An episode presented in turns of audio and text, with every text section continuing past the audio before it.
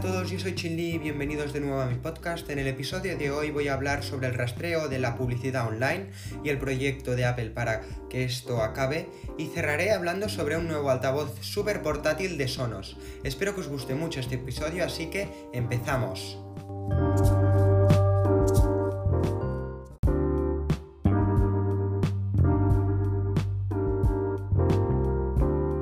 El efecto mariposa es ese en el cual se hace un cambio pequeño y en un futuro acaba siendo un, un, gran cambio.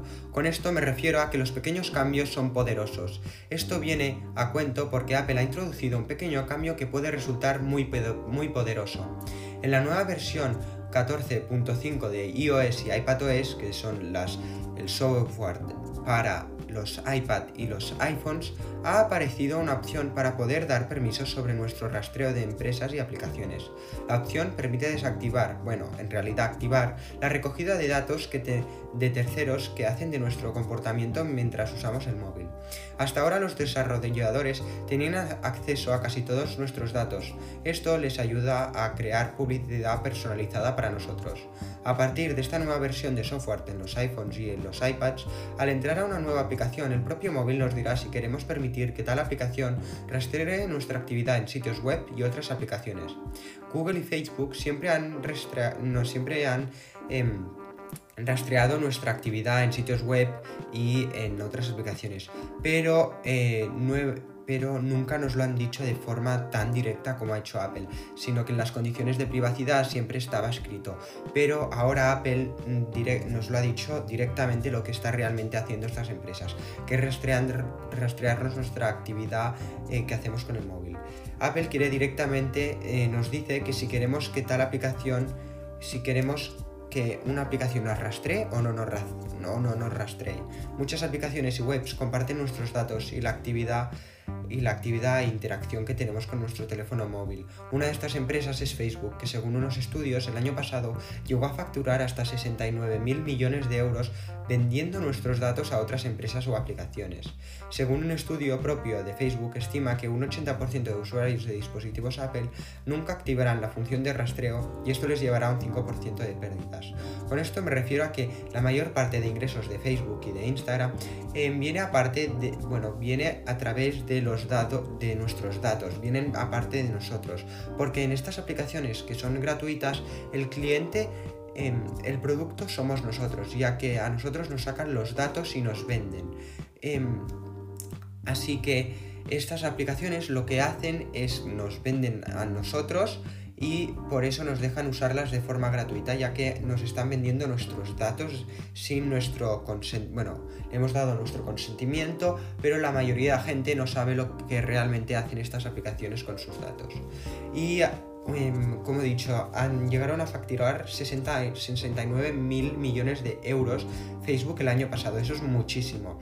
Y ahora tendrán un 5% de pérdidas con esta nueva función que ha sacado Apple y eh, un 50% de pérdidas significa mucho para ellos.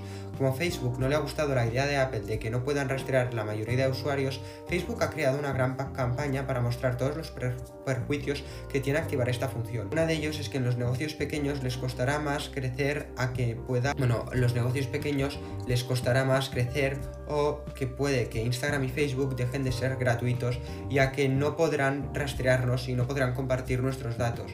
Así que no podrán venderlos, así que no tendrán beneficio, así que su beneficio será menor. Así que Facebook nos está, nos está suplicando que desactivemos esta función. Ahora dejamos aparte el gran problema que tiene Facebook y nos centramos en Sonos. Como dije, es una, Sonos es una empresa que me gusta mucho y es una empresa que hace altavoces de altísima calidad de sonido y también em, físicamente. Pero eso por eso destaca tanto esta empresa. Tiene los mejores altavoces para el hogar, pero ahora se ha introducido con altavoces para poderlos llevar fuera de casa. Ahora podremos irnos de vacaciones y el fin de semana acompañados con nuestras mejores canciones y discos favoritos, porque podremos gozar de estos al máximo con el Sonos Room. El Sonos Room es un altavoz inteligente que cabe en cualquier parte, pesa menos de 500 gramos y tiene el tamaño de un botellín de agua. Además de todo esto, nos ofrece una calidad de sonido sencillamente brutal por su pequeño tamaño. El Sonos Room es el hermano pequeño del Sonos Move, un altavoz mucho más grande que el Sonos Room que también nos lo podemos llevar em, allí fuera. Pero Sonos Room es el más asequible de esta compañía, especialmente en el Sony, es el más es el más asequible en esta compañía por su sonido de alta gama al solo costar 179 euros. Se conecta mediante Wi-Fi con cuando estamos en casa y fuera de casa se conecta mediante Bluetooth. Tiene un diseño elegante y triangular y, está disponible en diferentes colores. Es muy ligero y extremadamente resistente, como a los golpes, agua y polvo. Podemos llegar a sumergirlo en el altavoz hasta 30 minutos a un metro de profundidad y su recubrimiento de silicona en las puntas evita cualquier golpe. No es que tenga la mejor autonomía, pero podemos escuchar música por 10 horas sin la necesidad de cargar este altavoz. Se puede colocar en cualquier posición, esta se puede poner en vertical o horizontal y esta eh, posición no afectará su calidad de sonido ni a su espectacular y detallada reproducción de las canciones. Según unos expertos, el Sonos Room es muy potente y auténtico, no suena forzado ni artificial, y, e, eso es... Em, gracias a su técnico diseño. El Sonos Room está hecho con una arquitectura acústica de gran precisión, para que suene de forma espectacular. Este altavoz es súper versátil, ya que podemos conectarlo a más de 60, 70 servicios en, streaming. Además funciona con Alexa y Google Assistant.